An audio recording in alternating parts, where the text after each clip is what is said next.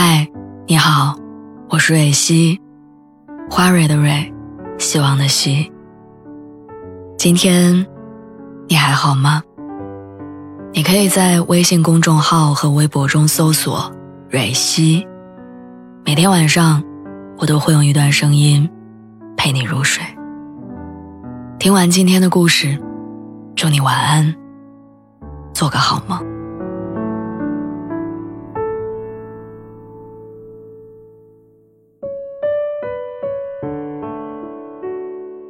那是你第一次陪他去看病。九点多的医院，挂号队已经排得很长。他跟在你身后，小声的嘟囔着：“哎呀，又不是什么大病，不用来医院，我在家吃点药就行了。”你懒得跟他争辩，不耐烦的叹了口气，然后拉着他继续排队。他总是这样说。排了快一个小时的时候，终于轮到你们。护士问：“挂什么科啊？”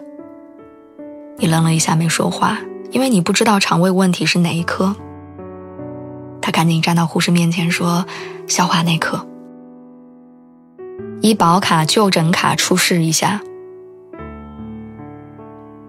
你脑子里一片空白，因为早上从家里走出来的时候，你似乎完全没有考虑到这些。你只见他快速的从兜里掏出了一个皱皱巴巴的塑料袋儿，里面装着身份证、医保卡、就诊卡，还有一些零碎的现金。那一瞬间，你突然感觉自己好没用，什么都不知道，什么都不清楚，就这样匆忙的带他来医院，以表孝心。而他虽然嘴上说着不乐意，却独自准备好了所有看病的东西。就像小时候带你去医院那样，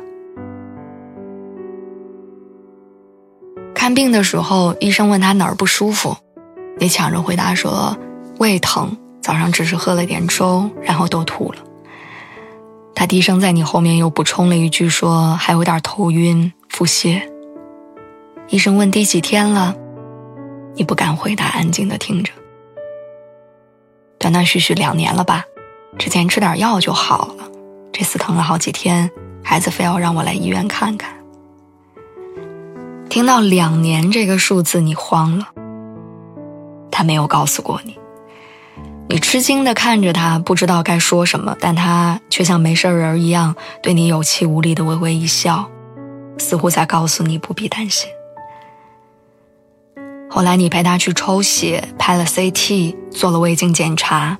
办理住院手续，你眼看着这个娇小瘦弱的女人被各项检查折腾的精疲力尽，你心里除了心疼还有后悔。你开始忍不住想，这些年她生病是怎么过来的？做完最后一项检查之后，你把她送到了病房休息，然后在网上点了一份丰富的午餐，试图想要做些弥补，可是没想到。饭菜到了之后，他吃还是习惯性的吃些配菜，把真正好吃的部分都留给了你。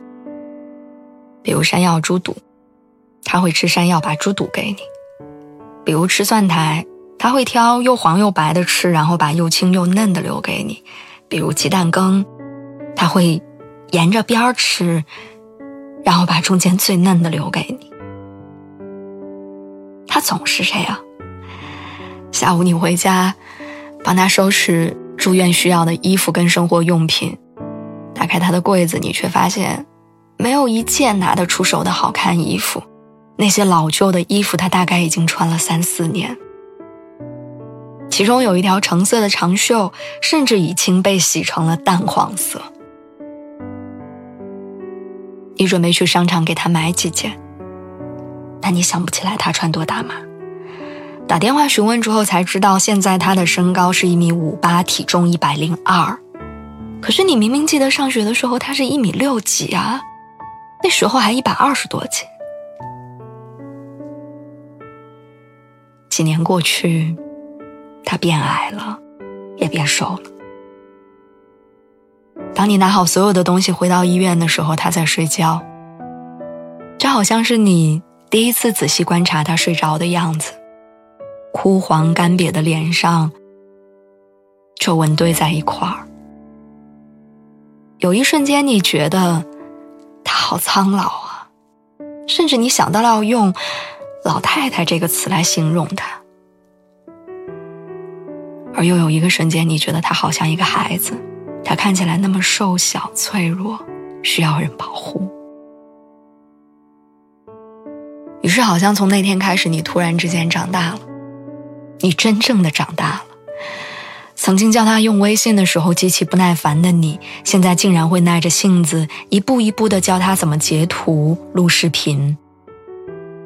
曾经对生日、节假日、纪念日毫不关心的你，今年在他生日、妇女节、五二零，你都为他准备好了礼物。曾经一发工资就想到给自己买衣服。现在拿到了钱，第一想法是给他买些衣服、鞋子、保健品、爱吃的东西。你好像终于有点大人的样子了，也终于有点子女的样子了。他说：“有你这样的孩子真享福啊！”你说：“有你这样的妈妈，我才真幸运呢。”你知道他真的很爱你。他也知道你很爱他，以后，请你们还要继续这样彼此深爱很久很久。